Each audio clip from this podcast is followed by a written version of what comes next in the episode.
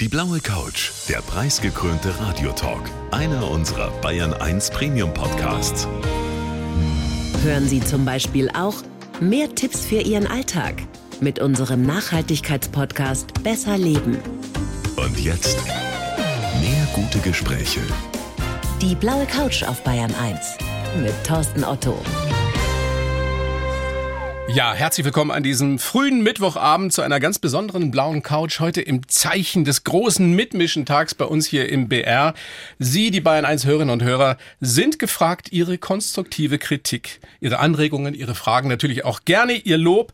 Anrufen können Sie unter 0800 80 80 456. Eine Mail geht natürlich auch an studio.bayern1.de oder gerne auch per WhatsApp. Und ich habe mir geballte Kompetenz hier ins Studio eingeladen, weil alleine würde ich das vielleicht nicht so hinkriegen, damit wir wirklich gemeinsam alle Ihre Fragen möglichst korrekt und ausführlich beantworten können. Zum einen Diane Dotzauer. Sie ist die Chefin der Korrespondentinnen und Korrespondenten in den bayerischen Regionen von Oberfranken bis Niederbayern und organisiert dort die Berichterstattung. Hallo Diane, Servus. Hallo, Servus. Und Christoph Wöss, unser Nachrichtenmann, den kennen Sie vom Morgen auch mit Markus Fahn. Ihr beiden, wir werden ja heute hinter die Kulissen blicken. Ihr werdet aus dem Nähkästchen plaudern und hoffentlich ganz, ganz viele Fragen der Bayern 1 Hörerinnen und Hörer beantworten und mit Ihnen diskutieren. Gern. Diane, du bist zuständig für die Berichterstattung aus den Regionen, Chefin von Bayern aktuell. Was heißt das konkret? Was machst du den ganzen lieben Tag lang?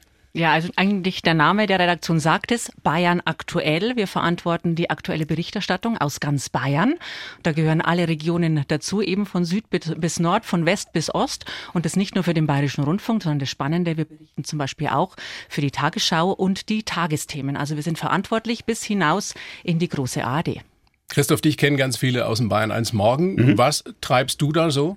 Ähm, ja, ich bin der Mensch, der heute zum ersten Mal guten Abend sagt. Das ist äh, sehr, sehr ungewöhnlich. Ich bin nämlich sonst der, der bei Bayern 1 das Licht anmacht. Ich bin äh, der Nachrichtenmann in der Morgensendung mit Markus Fahn.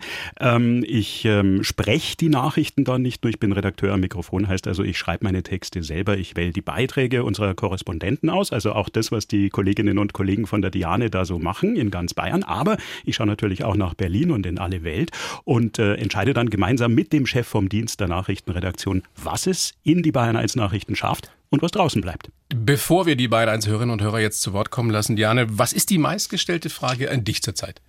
Ganz oft, wenn ich mit den Leuten spreche, merke ich, dass sie gar nicht so genau wissen, was findet da eigentlich im Hintergrund statt. Und das merkt man an so einer klassischen Frage wie, wer sagt denn euch eigentlich, was ihr da berichten sollt?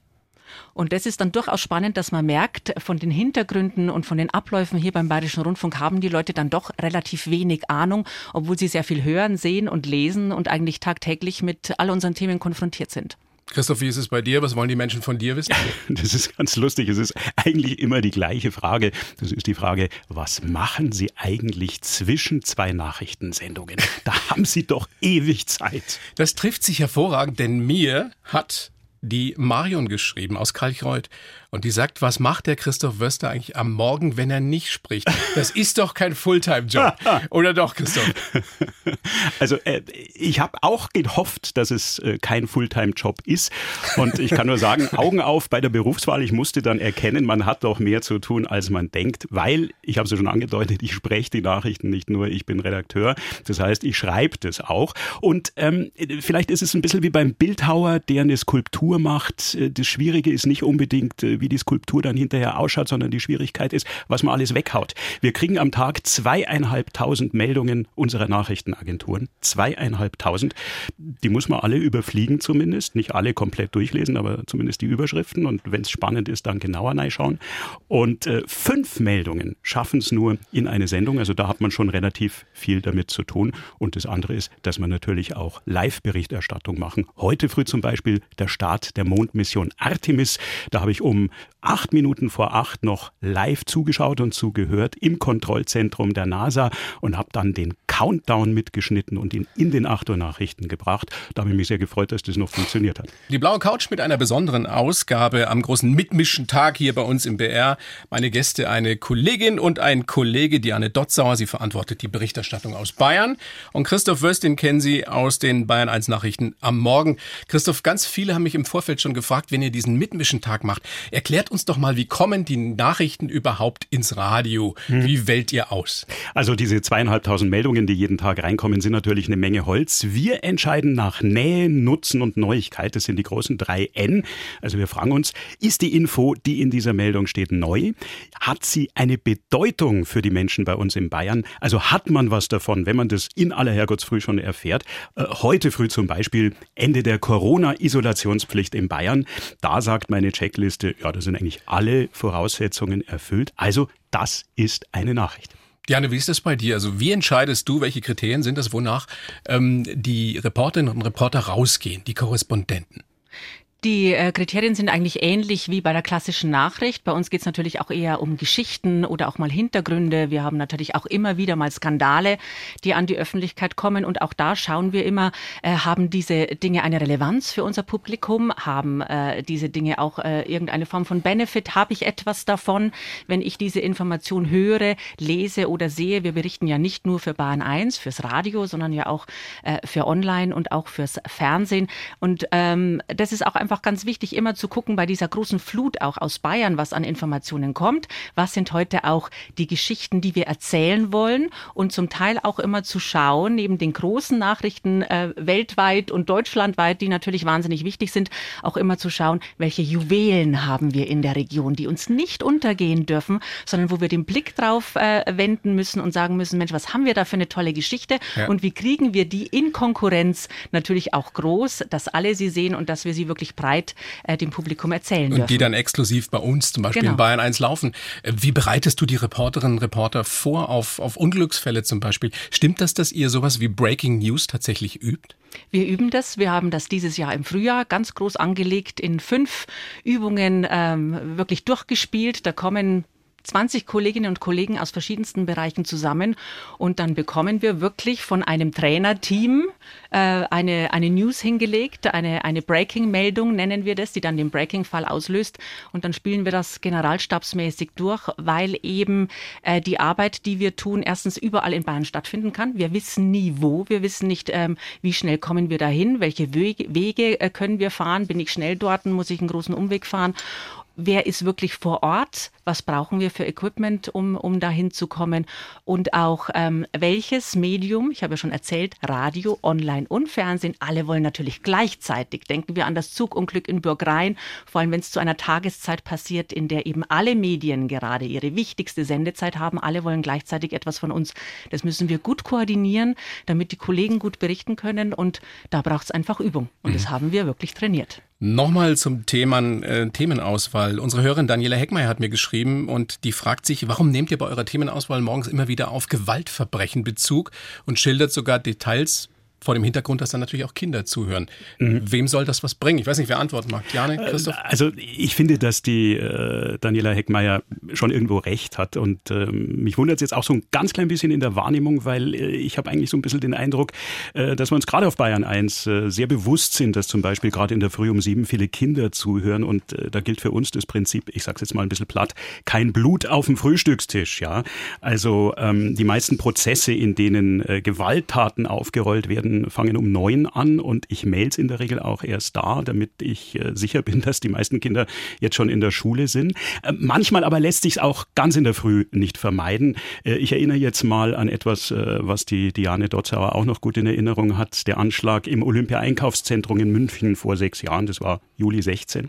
Ähm, wenn wir das weggelassen hätten, dann hätten wir uns natürlich zu Recht äh, Zensur äh, vorwerfen hm. können. Und die Frage ist ja nach den Details. Ja, genau, die? das ist der Punkt. Also wir schildern dann eben keine grausamen Details, sondern ähm, wir zeigen neben all der Grausamkeit eben auch ähm, das Gute an der Geschichte. Äh, da haben nämlich tatsächlich viele Familien an diesem Sommerabend was getan, was schon sehr beeindruckend ist. Die haben nämlich ihre Türen geöffnet und äh, verängstigten Münchnern Zuflucht gewährt.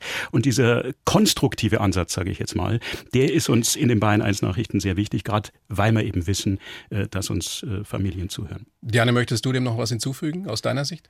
Ich glaube, genau das ist einfach auch wichtig, sich bewusst zu machen, welche Details muss ich wirklich erzählen, damit die Information, äh, die Nachricht, die Geschichte bei den Leuten äh, ankommt. Muss ich wirklich ja das äh, Blut spritzen sehen, praktisch in meinem Kopfkino, damit die Nachricht bei mir ankommt. Und da schauen wir schon drauf beim Bayerischen Rundfunk, dass wir eben auch eine Sprache wählen, die ähm, auch angemessen ist, natürlich für unser Publikum. Andere Medien würden es anders machen. Da geht es natürlich auch viel um Effekthascherei oder äh, Klicks ähm, im Digitalen, aber das ist nicht die Währung, in der wir den, den Wert einer Nachricht ausmachen. Diane, ähm, ich habe es ja gerade schon angerissen. Willibald Schels aus Geimersheim möchte wissen, ob es Tabus gibt, über die wir nicht berichten dürfen. Wann hat Markus Söder das letzte Mal bei dir angerufen? Der aus der Staatskanzlei. Mir, leider hat der bei mir noch nie angerufen. Es ist die Frage, ist es leider oder Gott sei Dank? Äh, ich weiß es nicht. Ähm, ich habe persönlich in all meinen Jahren beim Bayerischen Rundfunk kein einziges Mal erlebt, dass mir ein Chef oder eine Chefin reingequatscht hätte mit einem, das darfst du berichten oder das lassen wir weg. Ich habe das persönlich nie erlebt und für mich war auch so das, das Highlight dieser Freiheit, wirklich die, die Freiheit zu haben, ich kann äh, jede Geschichte, die ich ähm, verifizieren kann, die ich gut darstellen kann, die halt eine Relevanz wirklich hat für, für das Publikum, ähm, dass ich das, also diese, diese Freiheit habe ich äh, ganz oft kennengelernt und vor kurzem auch erst im, im August in einem sehr kritischen Moment für unser Unternehmen Bayerischer Rundfunk. Es gab ja Kritik an der Dienstwagenregelung unserer technischen Direktorin Birgit Spanner-Ulmer. Also ein schwieriger Moment für ein Unternehmen, ähm, das eben so in der Öffentlichkeit steht mit einer Regelung, die eventuell äh, hier kritisiert wird oder auch rechtlich nicht in Ordnung wäre.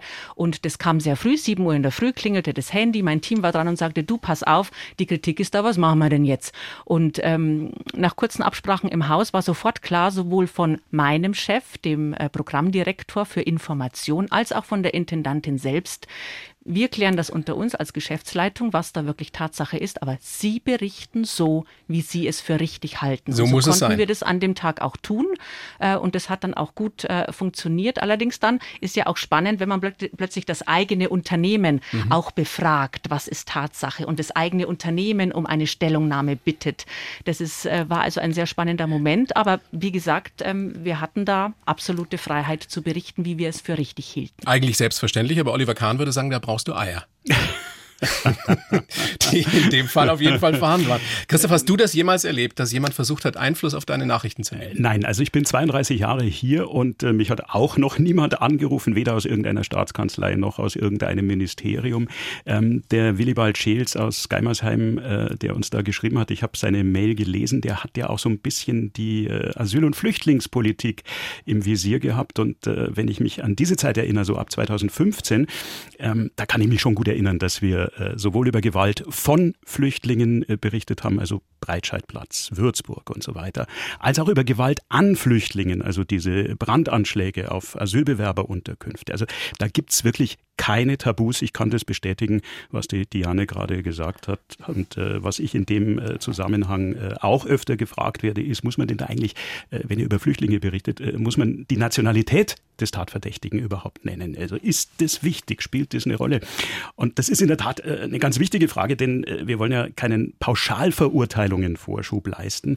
Wir machen das davon abhängig, ob die Herkunft fürs Verständnis des Tathergangs relevant ist. Also wenn zum Beispiel jemand Allahu Akbar ruft, dann ist der Hintergrund natürlich relevant und dann nennen wir ihn auch. Wenn sich aber um einen Kriminalfall handelt, dann lassen wir ihn durchaus auch mal weg.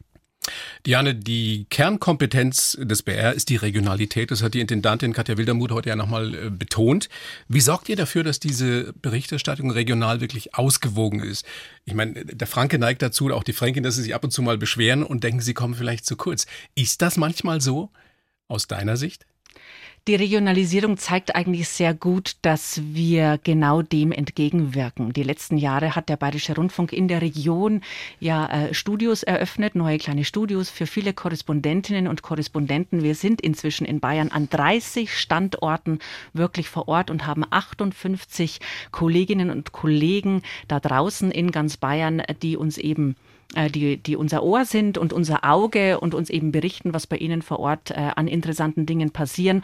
Wir haben ja fünf Regionalstudios. Äh, die Hörer kennen das ja auch aus den Regionalnachrichten auf Bayern 1, wo ich in jeder Region meine Nachrichten höre oder auch aus der Mittagssendung ähm, 12 bis 13 Uhr mittags in, wo ich eben auch in jeder Region meine Nachrichten äh, bekomme. Und da haben wir festgestellt, dass wir wirklich sehr ausgewogen unterwegs sind und dass wir vor allem auch diese äh, zentrierte Brille aus München, so war es ja früher, ja, es ist was passiert und es schwärmten aus München die Reporter irgendwo hin und wenn äh, der Kass bissen war sozusagen, ist man wieder zurück nach München mhm. gefahren und es hat hoffentlich die, die Kiste äh, dann auch gestimmt. Das ist jetzt anders. Wir sind wirklich vor Ort. Wir kriegen mit, ähm, wie die Dinge funktionieren, welche Probleme es gibt, welche Lösungen es gibt, welche Stimmung es gibt. Und ich glaube, das ist ganz, ganz wichtig, ähm, da vor Ort zu sein. Und das hat uns da auch geholfen, das sehr gut in den Griff zu bekommen. Spannendes Thema, über das wir jetzt sprechen wollen, Diane Christoph. Ähm, Fake News. Da kam oh ja. eine Frage über Facebook. Wie hinterfragt ihr die Nachrichten, die ihr weitergibt? Also Christoph, ganz klar gesagt, wie vermeidet ihr es, dass hm. wir Fake News aufsitzen? Also wir haben ganz klar im gesamten Bayerischen Rundfunk in den Nachrichten das Sechs-Augen-Prinzip. Das heißt, äh, ich habe zum Beispiel eine Kollegin, die mich unterstützt in der Früh, die liest jede Meldung, jeden Satz, den ich schreibe, gegen. Also das sind dann schon mal die ersten vier Augen. Und dann haben wir noch den Chef vom Dienst. Chefs vom Dienst, äh, das äh, sagt man zu einem Kreis von sehr erfahrenen Redakteuren mit vielen Jahren Erfahrung. Und ähm, wir alle drei mit unseren insgesamt sechs Augen schauen uns an, ob das so stimmen kann, was wir da aufgeschrieben haben. Wir gleichen das ab mit den Originalquellen. Das sind zum einen die Agenturen, das sind zum anderen aber auch die Interviews. Wir hören dann eben in die Talkshow von Markus Lanz rein, hat der Lauterbach das wirklich genau so gesagt? Das heißt, äh, wir schauen schon sehr genau, ob das, was wir da schreiben, was wir da in der indirekten Rede wiedergeben, ob das auch wirklich so gesagt worden ist.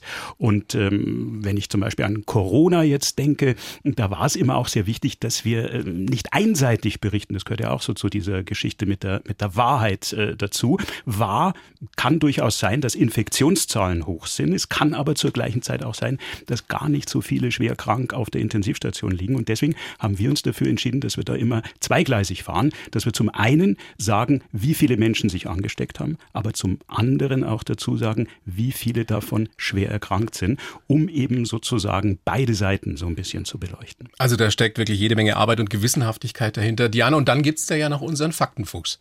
Genau, das ist die Faktenchecker-Einheit des Bayerischen Rundfunks, ein äh, kleines Team, das immer wieder schaut, welche Informationen oder welche Aussagen sind äh, digital unterwegs, werden oft geteilt. Stimmt das wirklich? Was ist da dran? Vielleicht ein ganz interessantes Beispiel. Wir waren ja vorhin schon mal kurz bei äh, Söder, wie wichtig es auch ist, auch beim Ministerpräsidenten mal drauf zu schauen. Stimmt die Aussage, die er da tätigt oder äh, stimmt sie nicht? Ähm, Markus Söder sagt immer wieder, ähm, Bayern stehe im Ländervergleich bei erneuerbaren Energien sehr, sehr gut da. Und die Kollegen vom Faktenfuchs haben sich das wirklich mal angeguckt und haben Zahlen und Tabellen gewälzt und haben festgestellt, äh, das stimmt nur teilweise. Haben da auch mit Wissenschaftlern noch gesprochen, weil Söder immer die absoluten Zahlen für Bayern nimmt. Das hat Bayern insgesamt geschafft, aber er setzt es nie in Beziehung auf die Fläche. Und natürlich mit absoluten Zahlen ist Bayern im Moment weit vorne, also Platz 1, Platz 2, je nachdem, was man sich anschaut. Und wenn man es allerdings auf die Größe Bayerns, wir sind das größte Bundesland, wenn man es dahin bezieht, dann sind wir nur im Mittelfeld. Also auch da ist wichtig, auch beim Ministerpräsidenten müssen wir ganz genau hinschauen, was er für Aussagen tätigt. Stimmt das oder stimmt es nur teilweise? Und auch hinhören. Das ist manchmal noch wichtiger, ihr beiden. Diane Dotzauer und Christoph Föß, meine Gäste heute auf der blauen Couch von Bayern 1 an diesem Mitmischen-Tag bei uns im BR. Und gleich sprechen wir darüber, wie viele Leute eigentlich an so einer Sendung beteiligt sind. Was machen die alle? Und da gibt's dann sehr, sehr schöne Fragen von Ihnen, von den Bayern 1 Hörerinnen und Hörern dazu. Ähm, Christoph, Monika aus dem Allgäu möchte wissen, wie viele Menschen an so einer Sendung mitarbeiten. Du bist ja morgens beim Morgen mit dabei. Mhm. Wie viele sind das vor, hinter den Kulissen? Ja, also insgesamt ist es schon äh, ein kleines Häufchen. Das sind der Markus, das ist Markus Co-Pilot. Co-Pilot Pilot nennen wir denjenigen, der ihm äh, zuarbeitet, der ihn unterstützt. Und ich bin's mit meiner Co-Pilotin. Also wir sind dann schon mal fünf Leute, die hier jeden Morgen sitzen. Und Monika hat jetzt noch zwei explizite Fragen an den Markus. Wenn der Markus Fahn um fünf Uhr auf Sendung geht, äh, wann muss er denn da eigentlich anfangen? Weil er muss ja sicher nur irgendwas vorbereiten. Und was macht eigentlich der Moderator, wenn Musik läuft im Radio? Muss die dann auch äh, irgendwas vorbereiten oder irgendwas machen und dann immer auf die Uhr schauen, wenn die Musik dann wieder aus ist? Oder können Sie sich gemütlich zurücklehnen und auch die gute Musik anhören? Ja, das wären meine Fragen und macht's weiter so. Tolle, abwechslungsreiche Sendung. So, und dann kann der Markus ja selber darauf antworten. Also ich bin morgens so ab halb fünf im Studio. Sendung startet ja dann um fünf und natürlich genieße ich den ganzen Morgen unsere Musik. Aber das mit dem Zurücklehnen, das ist tatsächlich so eine Sache, weil ich bin ja A, auch für den technischen Ablauf der Sendung verantwortlich und B, bereite ich mich während die Musik läuft natürlich schon auf die nächste Moderation vor. Ich schreibe mir vielleicht noch eine Interviewfrage auf. Ich lese Agenturen. Ich spreche mich mit Christoph in den Nachrichten ab und so weiter. Also da ist tatsächlich ähm, mehr zu tun, als man so denkt. Und weil die Frage auch ganz oft kommt, ähm, mein Arbeitstag geht auch nicht von fünf bis neun und danach ist Feierabend, sondern dann haben wir noch Themenkonferenzen bis in den Vormittag rein. Und jetzt abends, so um diese Uhrzeit, sitze ich dann zu Hause und werkel von da aus für den nächsten Morgen. Also es ist sozusagen ein zweigeteilter Arbeitstag. Christoph, du bist ja mit dabei, du kennst ja. die ganze Wahrheit. Kommt der Markus wirklich so früh um halb fünf? Ja, manchmal kommt er auch erst um fünf nach halb fünf. Aber es stimmt schon. Also er ist dann so ein Stündel nach mir kommt er. Ich komme um äh, 3.30 Uhr, weil er, wie gesagt, schon die Sendung vorbereiten muss für fünf und eben diese vielen Meldungen lesen und auswählen, was wir dann so wirklich senden und was nicht. Und ähm, wir machen dann tatsächlich Arbeitsteilung. Also der Markus und ich haben heute früh beide gleichzeitig ferngesehen um kurz vor acht. Ähm, als die Super Bayern aus waren, äh, waren er und ich gefesselt äh, vom äh, NASA TV. Da haben wir also wirklich mitgefiebert, ob diese Rakete dann äh, zum Mond wirklich starten kann oder nicht. Hat ja in den vergangenen Monaten da schon viele Pannen gegeben. Und gleichzeitig hatten wir aber diese wirklich bedrückende Nachricht aus Polen, dass da eine Rakete niedergegangen ist und die Welt ein bisschen den Atem angehalten hat, wenn man sich die Frage gestellt hat, wo ist die hergekommen? Das hat gleichzeitig, während der Markus und ich uns diese Rakete angeschaut haben und mitverfolgt haben, ob ob es klappt, meine Kollegin, die ich vorher erwähnt habe, angeschaut. Und auf die Art und Weise ist durch diese Kooperation, durch dieses Teamwork die 8 Uhr Sendung zustande gekommen. Was ich ja wirklich immer beneide bei euch Jungs, ist, wie früh ihr da aufsteht, dass ihr das Tag ein, Tag aus tut. Das, also ich, ich könnte es nicht. Und ich glaube, wir haben dazu eine Frage von Angela Schuster. Meine Frage ist, ähm, wie schafft es Christoph Höss und sein Team jeden Tag so früh aufzustehen? Wie geht seine Familie damit um? Denn sie muss ja auch, er muss ja auch früh ins Bett gehen. Also und dann wollte ich euch noch sagen, dass ich, ich euer Programm von morgens bis abends sehr gut und informativ finde. Weiter so. Ich halte mich nicht wach. Ich gehe äh, dann tatsächlich nach der letzten Nachrichtensendung um 10 ein bisschen Mittagsschlaf machen. Und äh, dazu hilft das als Tipp äh, und äh, auch ein bisschen Plauderei aus dem Nähkästchen. Dazu hilft es ungemein, wenn man im Besitz einer sehr faulen Katze ist. Denn wenn sich tagsüber eine Katz zu einem ins Bett legt, dann schläft man sofort ein. Ich bin nach wenigen Stunden wirklich wieder frisch wie eine Brezen und kann einen ganz normalen Abend verbringen, sodass ich dann mit ein bisschen weniger weniger Schlaf, auch in der Früh um dreiviertel drei, da klingelt nämlich mein Wecker oder meine drei Wecker, damit ich äh, auch keinen überhöre, damit ich dann um dreiviertel drei wirklich wieder wach bin. Diane, nochmal die Frage an dich. Also du ziehst ja im Hintergrund die Fäden, du musst, glaube ich, nicht ganz so früh aufstehen wie der Christoph und der Markus. Ähm, wie ist das denn, wenn so ein Großereignis stattfindet oder wenn es ein, wenn es ein Unglück gibt, wie zum Beispiel das, das Bahnunglück bei Garmisch? Also wie stressig ist der Alltag für dich dann? Das geht wirklich von 0 auf 100. Da kommt diese Meldung rein und dann klingeln sofort alle Telefone, alle Kanäle. Ähm, das Team kommt sofort zusammen. Wir haben ja Gott sei Dank inzwischen die Möglichkeit, das alles ja virtuell zu machen. Früher musste man noch telefonieren. Jetzt, äh, dank Corona, haben wir alle gelernt, natürlich in der virtuellen Welt unglaublich schnell zusammenzuarbeiten. Und egal wann und wo, ob es jetzt drei Uhr früh ist oder am Wochenende oder auch Kollegen haben Bereitschaft an Weihnachten, Silvester, ähm, dann arbeiten wir alle von 0 auf 100 sofort zusammen. Das heißt für die Korrespondentinnen und, und Reporter sofort äh, raus. Ich schicke dann auch sofort die notwendige Technik raus. Natürlich, unsere Corris haben immer die äh, Kamera mit im Auto und können die sofort zucken, aber dann geht's wirklich ähm, äh, an unsere Übertragungswägen. Wir haben ein wirklich großes Übertragungsmobil, vor allem, ich habe es schon ganz am Anfang der Sendung mal erzählt, wenn Tages Tagesschau und Tagesthemen dann auch Dinge brauchen, dann wird es auch wirklich viel für Fernsehen, für Online und für Radio zu arbeiten. Und dann haben wir da draußen zum Teil Teams von 10 bis 15 Leuten, die dann auch übernachten. Und dann planen wir schon, während das erste Team losfährt, wer löst die ab irgendwann nach 10 oder 12 Stunden. Es ist ja nicht immer Sonnenschein und 25 Grad, sondern wenn es in die Nacht hineingeht, wenn es im Winter ist, wenn es irgendwie 8 Grad hat und regnet und es ist windig, ähm, dann, dann wird es auch einfach anstrengend nach einer gewissen Zeit. Da müssen wir auch immer gucken, dass wir die Korrespondenten dann auch einfach ablösen. Und das ist ein ganz, eine ganz große Organisation, die, wie ich erzählt habe, am besten läuft, wenn man sie vorher mal geübt hat. Und im Teamwork natürlich. Steckt viel dahinter. Gleich mehr von Diane Dotzauer und Christoph Wössen. Dann wollen wir darüber sprechen, wie man eigentlich Reporter, Redakteur, Moderator wird. Hier auf der blauen Couch von Bayern 1. Ähm, Christoph, wir haben jetzt gerade festgestellt, wir, wir drei machen das schon verdammt lange. Die Jobs, die wir jeweils machen. Erschreckend. Also Chefin, Nachrichtenmann, Reporter, Moderator.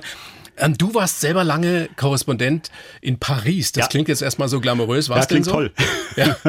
Ist mehr Arbeit äh, als äh, Glamour, würde ich mal sagen. Äh, ich habe Französisch studiert, ähm, wollte auch immer nach Frankreich, habe im Studium schon ein bisschen in Frankreich gelebt ähm, und äh, bin dann auch als Korrespondent äh, dahin gegangen in das ehemalige Studio von Peter Scholl-Latour. Eine haben, Legende. Äh, wir haben, ja, wir haben äh, gemietet äh, ein kleines Büro äh, vom ZDF und äh, hatten auch eine schöne äh, Kooperation mit den Kollegen.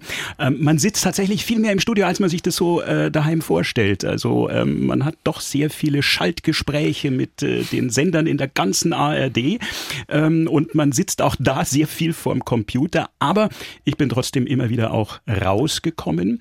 Ähm, für mich der glamouröseste aller Termine war der, bei dem Nicolas Sarkozy, die Älteren erinnern sich, der war mal Staatspräsident in Frankreich, als Nicolas Sarkozy wollte, dass die französische Küche ins immaterielle Welterbe der UNESCO eingeschrieben wird. Absolut. Und, ja, und er wollte, dass äh, große Schauspieler in Frankreich und Chansonniers dafür Werbung machen. Und um dafür Werbung zu machen, mussten sie erstmal gut Französisch essen. Er hat sie in den Prunksaal der Assemblée Nationale eingeladen. Und da warst du mit dabei. Und da war ich als einziger ausländischer Journalist, als einziger Nicht-Franzose dabei. Der Prunksaal der Assemblée Nationale ist ungefähr doppelt so schön, wie man ihn sich vorstellt. Den hat der Kardinal Richelieu noch konstruiert, also mit sehr viel Prunk und Barock. Und da haben neun Sterneköche, und zwar neun Zwei-Sterne-Köche, jeder einen Gang eines insgesamt neungängigen Menüs äh, serviert und ich würde sagen zelebriert und ich durfte mitessen. Wir haben Der viereinhalb Christoph Stunden Wöss gespachtelt. Aus Bayern war dabei. Ein Wahnsinn. Großartig. Also doch ein Traumberuf in gewisser Weise. Am Telefon haben wir jetzt die Astrid aus Murnau. Astrid, was würdest du denn gerne lieber werden? Reporter, Nachrichtenmann oder Moderator? Reporter. Ja. Das war auch deine Frage an den Christoph, oder? Wie man das wird. Ja, genau. Welche Voraussetzungen man dafür für diesen wunderbaren, interessanten Job haben sollte. Habe ich den Mann von der Studienberatung äh, damals auch gefragt und der hat gesagt, na, studieren Sie nicht vielleicht Journalismus, sondern studieren Sie das, was Sie inhaltlich am meisten interessiert. Und das habe ich getan, nämlich äh, Französisch und französische Kultur, französische Geschichte und versuchen Sie dann praktisch die journalistische Erfahrung und das journalistische Handwerk dazu zu erlernen und genau das habe ich gemacht. Ich würde mal sagen, es war nicht ganz der verkehrte Weg. Absolut. Super. Astrid, wie ist es bei dir? Also be- überlegst du wirklich, Journalistin zu werden oder Reporterin zu werden? Ich habe in München in einem großen Verlag mal während meines Studiums arbeiten dürfen und das hat mir wahnsinnig viel Freude gemacht. Und ähm, gut, ich habe dann was anderes gemacht, aber ähm, man hängt doch irgendwie noch so dran, wenn man wenn man das wirklich so richtig mit Lust und und Freude und und und so richtig Herzblut das gemacht hat, man kommt eigentlich nicht wirklich weg davon. Gib deine Träume nicht auf. Das würde Ja. ich auch empfehlen. Astrid. Genau, das ist richtig so. Wie findest du es, was wir heute machen, so diesen Mitmischen-Tag? Super. Ja? Finde ich wirklich super, weil sonst weiß man nie, wie welche Berufe, Voraussetzungen, gerade jetzt für junge Leute, es ist in der Zeit nicht so einfach. Ich finde es super. Einfach das auch animieren, macht es, macht es, traut euch. Los, raus. So Genau aus. so.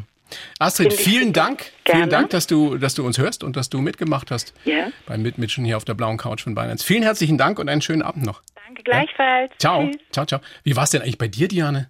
Wie bist du da also ich kann leider mit Paris und werden? Peter Scholler-Tour kann ich also leider nicht dienen.